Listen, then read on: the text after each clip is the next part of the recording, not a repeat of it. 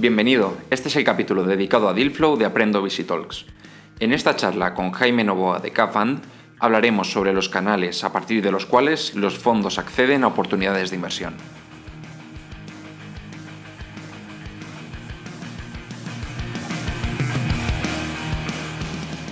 ¿Quieres aprender growth para hacer crecer tu negocio?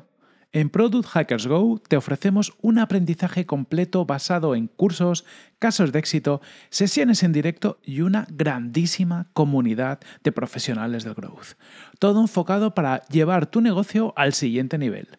No te lo pierdas y apúntate ya mismo en p-h.es barra aprendevc. Te lo recuerdo, p-h.es barra aprendevc.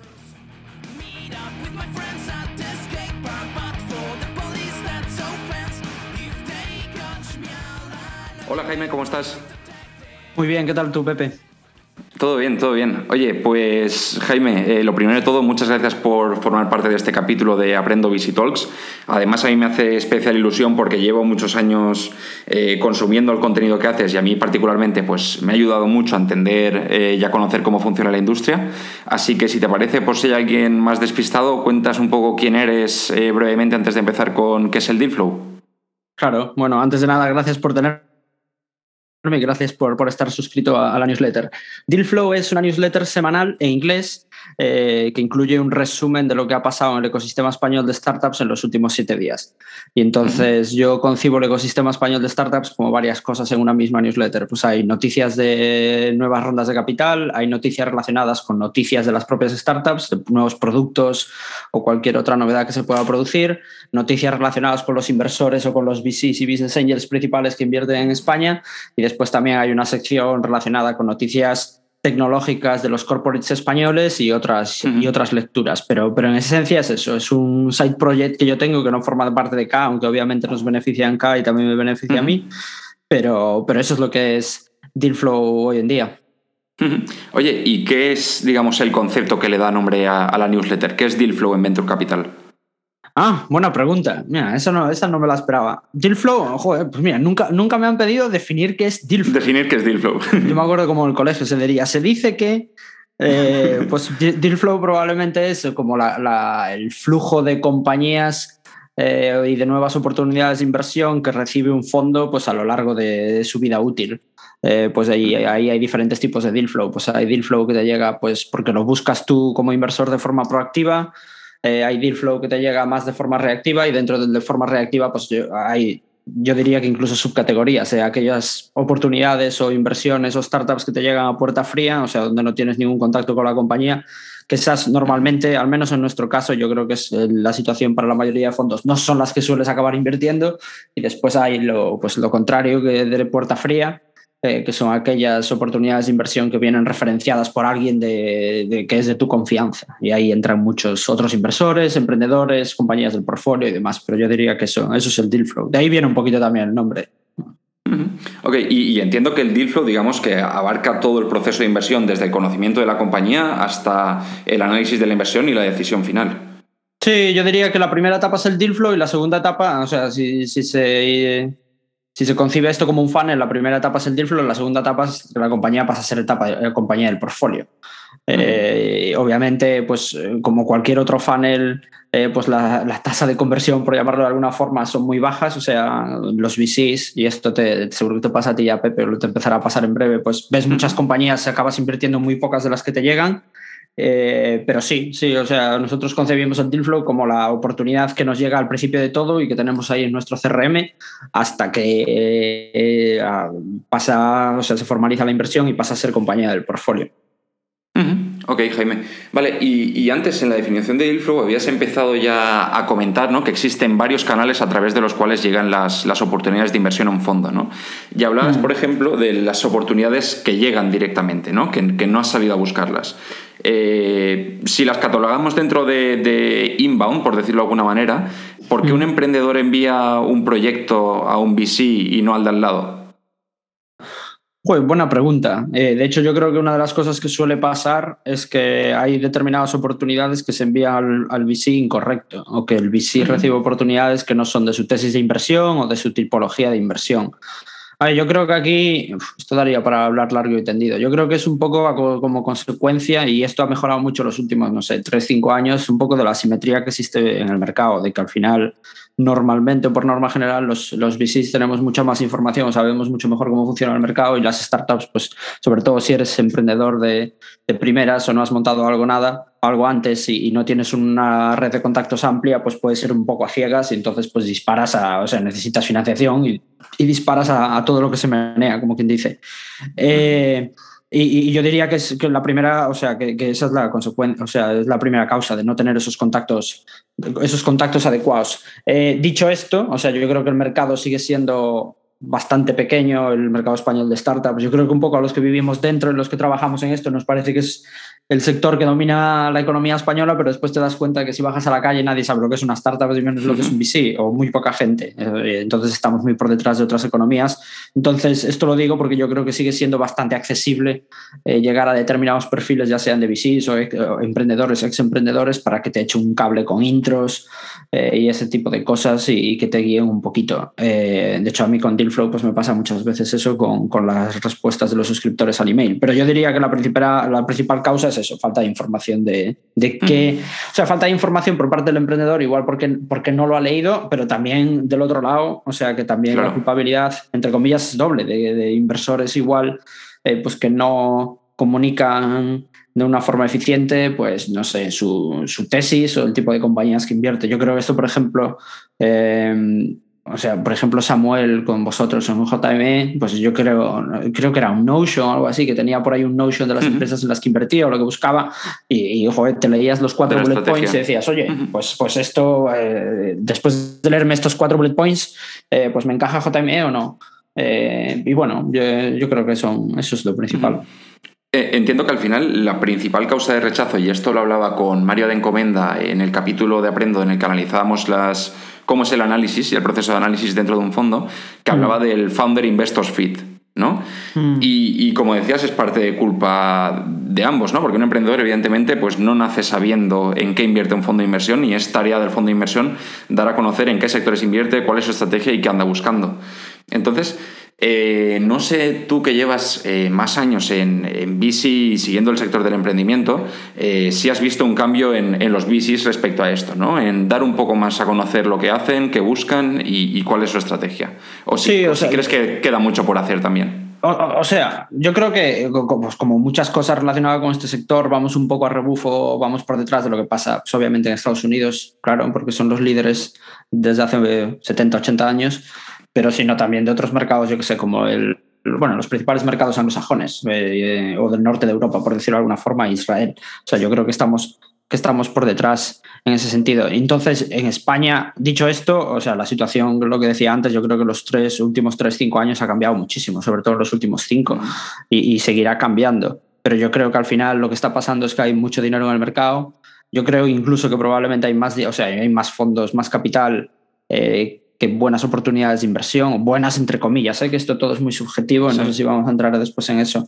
Y entonces, eh, así como antes yo creo que los, los VCs controlaban un poco el mercado, en el sentido, los inversores, en el sentido de que podían escoger las, las compañías en las que invertir, porque tampoco había tantos, tantas puertas de VCs a las que llamar. Ahora la situación es al revés, o sea, hay, hay, hay bastantes VCs, pero también hay muchas startups y, y sobre todo las buenas pues acaban normalmente en procesos competidos. Entonces, eh, es bueno para los fundadores porque normalmente acaban consiguiendo mejores términos, ya sea valoración o cualquier otro tipo de cosa o cualquier otro tipo de término. Y después también es bueno para los VCs, yo creo, para, para, todos nosotros, porque te fuerza, o sea, la competencia es buena, te fuerza a ponerte las pilas, a diferenciarte y a mejorar en muchas cosas. Que al final eso yo creo que se va retroalimentando y tanto es bueno para los VCs, es bueno para los emprendedores y es bueno para el ecosistema en general.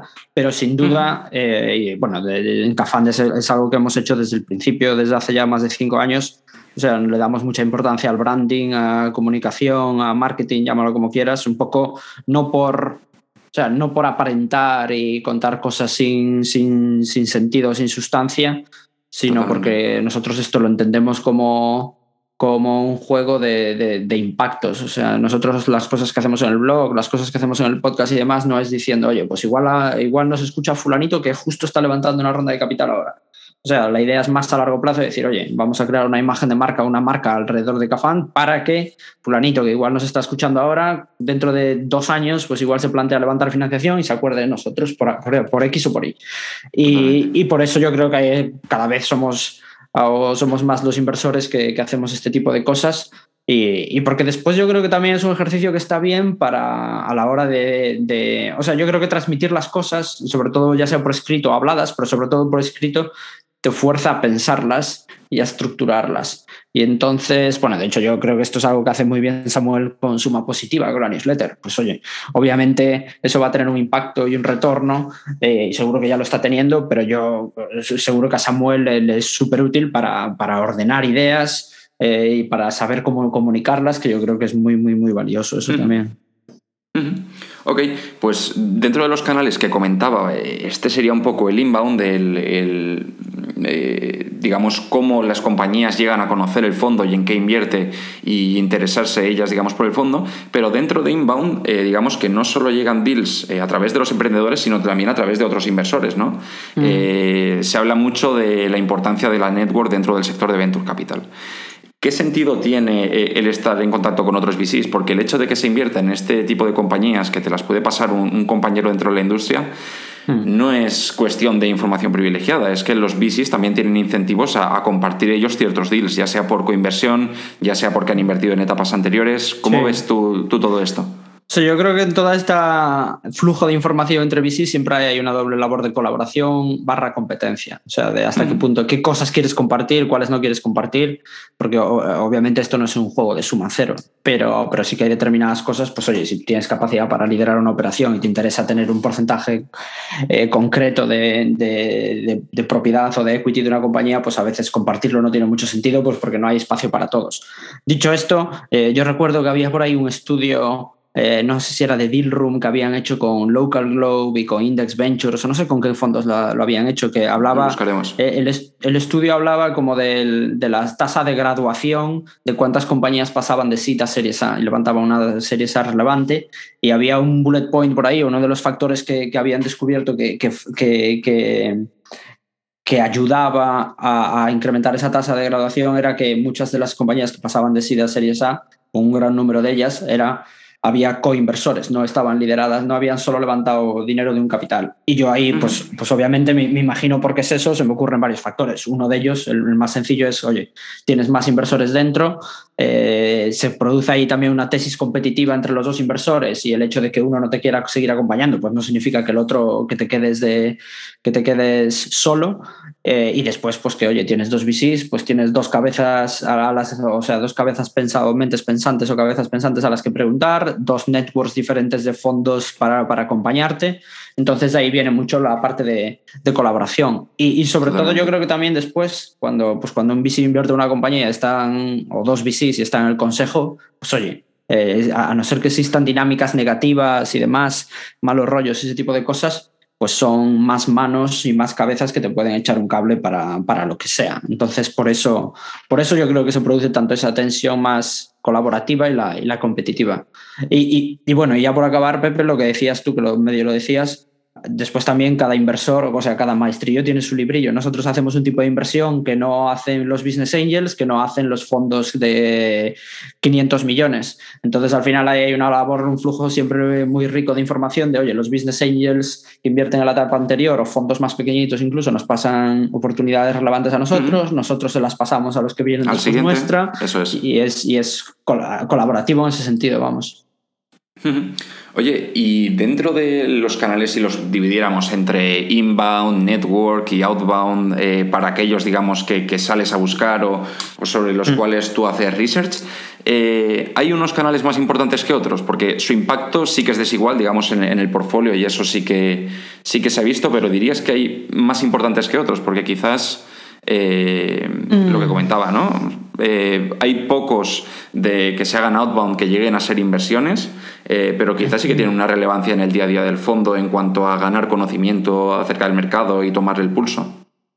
Sí, o sea, nosotros como lo vemos es, o sea, nosotros la gran mayoría no sé cuántos deals nos llegan hoy en día. Antes creo que nos llegaban 70 al mes, 80 al mes, algo por el estilo. O sea, nosotros creo que a lo largo de la vida de Cafan, y ahora tenemos dos fondos y 50 compañías o algo así, creo que ninguna de esas 50 compañías viene por, hemos invertido porque han llegado a puerta fría.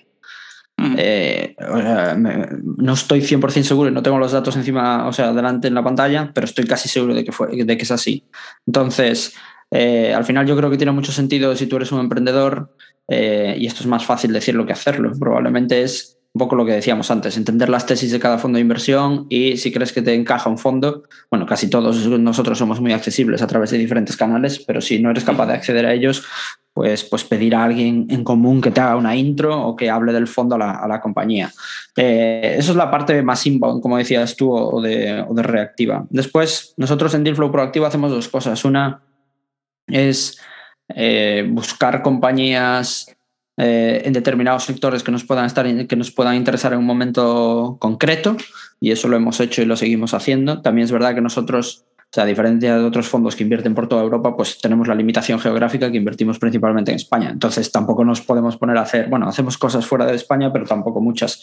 Pero no tenemos que peinar todo el mercado desde Polonia hasta hasta, ya Islandia de, yo que sé, compañías de remote work o algo por el estilo. Entonces, la, limitación geográfica ya lo acota bastante. Pero bueno, sí que, sí que buscamos oportunidades en ese sentido de peinar determinados mercados. Y después hay dos cosas que hacemos mucho. Es eh, ver qué personas eh, han dejado alguna de las principales empresas españolas, startups españolas, y hacernos la pregunta a nosotros mismos de, oye, creemos que esa persona va a montar algo, sabemos que va a montar algo y queremos hablar con ellos incluso en la fase idea. Eso lo hacemos bastante, de peinar un poco el mercado de esa forma. Y eso, bueno, la forma de peinar es pues, tener contactos en las principales startups y ser, ser constante a la hora de preguntar, oye, ¿se ha ido alguien de tu empresa que, que crees que puede montar algo, algo, algo interesante? Y de, hecho, una señal en, esa, en, esa, en, en ese sentido es eh, cuando el propio fundador, CEO de la compañía donde estaba esa persona, invierte en esa persona cuando sale, cuando deja la compañía, que ahí dices tú, oye, eh, pues, pues, pues puede haber algo interesante. Entonces eso lo hacemos bastante. Después hacemos bastante, bueno, lo que decíamos en la pregunta anterior de tener contacto regular con business angels, fondos más pequeños, incluso fondos más grandes, etcétera, para compartir deal flow. Y, yo diría que eso es lo principal. Bueno, y después otra de las cosas que pasa, que esto está ahí entre la barra entre proactivo y reactivo, que es, que es bueno, que, pero que es inbound, que es, pues oye, eh, de, así de la nada, pues que nos escriban otros fundadores del, del, nuestro portfolio, otros business angels, gente de nuestra confianza que no son ni fundadores ni business angels, pero que un día mm. te mandan un email y te dicen, oye, tienes que hablar con fulanito que está montando algo interesante. Entonces es un, es un popurrí de, de, de de causas o de procedencia del deal flow, la verdad. Y quizá casi que no se entiendan unas eh, sin las otras, o sea, no tendrían tanto sí, sentido. Sí, yo creo que está todo mezclado y de hecho normalmente lo que suele pasar, igual, no sé, igual encuentras a una persona, yo que sé, de la forma proactiva o de alguna forma proactiva, en ese momento no está levantando, te olvidas un poco de esa persona porque acabas viendo mucha gente, pero desde seis meses después alguien de tu confianza te lo presenta y ahí vuelves a vuelves a, reactivar. Eh, eh, es un poco lo que decía antes, eh, con la parte de estrategia, branding y demás. Nosotros esto como lo concebimos es, tú tienes diferentes impactos que puedes recibir tanto nosotros hacia las startups como hacia las startups hacia nosotros y es muy raro, bueno, seguro que hay ocasiones de estas, pero es muy raro que de repente, oye, te aparece algo de la nada e inviertes en ese momento sino que, sin que haya una relación previa. Aunque bueno, el mercado ahora mismo está muy, muy caliente y hay rondas en, que se cierran en semanas donde no tienes tiempo de conocer al, al emprendedor, pero bueno. Totalmente, pero, pero me viene muy bien lo que has dicho, eh, porque quizás eh, no se sepa que, es, esto va de construir relaciones eh, hmm. que en algunos casos llegan a durar mucho, mucho hmm. tiempo. Entonces, te quería preguntar qué utiliza un VC para, para, gestionar su deal flow, ¿no? para hacer ese seguimiento. O sea, ¿utiliza un CRM como cualquier otra compañía que tenga un, un funnel? ¿Cómo lo hacen? Sí, nosotros, por ejemplo, en el caso de Kfund utilizamos Pipedrive, que es un CRM que vale para muchas cosas. Después hay otros fondos que yo he visto por ahí que utilizan, pues, o sea, Pipedrives, que utilizan CRMs como que están más pensados para, para un VC. Eh, no sé cómo se llama este que utilizamos, de hecho no sé si lo utilizaréis vosotros, Affinity. no, nosotros vamos con Pipedrive también. Sí, es un CRM más caro, con más features, que te incluye, pues oye, más la parte de notas, la parte de descubrir compañías, la parte de gestión de lo que es un funnel, o sea, un poco de todo. Pero bueno, es bastante más caro de Pipedrive. Eh, pero bueno, nosotros con PyPrice nos sirve y, tiramos con eso. Eh, y no sé qué más herramientas hay. ¿eh? Yo creo que es una... yo creo que es tirar mucho de agenda. de hecho, o sea, lo que decías tú ahora que son relaciones a largo plazo, yo solo veo un poco, o sea, yo antes que me dedicaba al periodismo, aunque no soy periodista, al final yo muchas veces o sea, me enteraba antes, en la anterior vida, me enteraba de determinadas noticias, no porque quedase a tomar con un café con fulanito y me lo dijese en ese momento, sino porque establecías una relación con confianza con alguien que igual no te tenía nada que contar hoy, pero te lo contaba dentro de un año.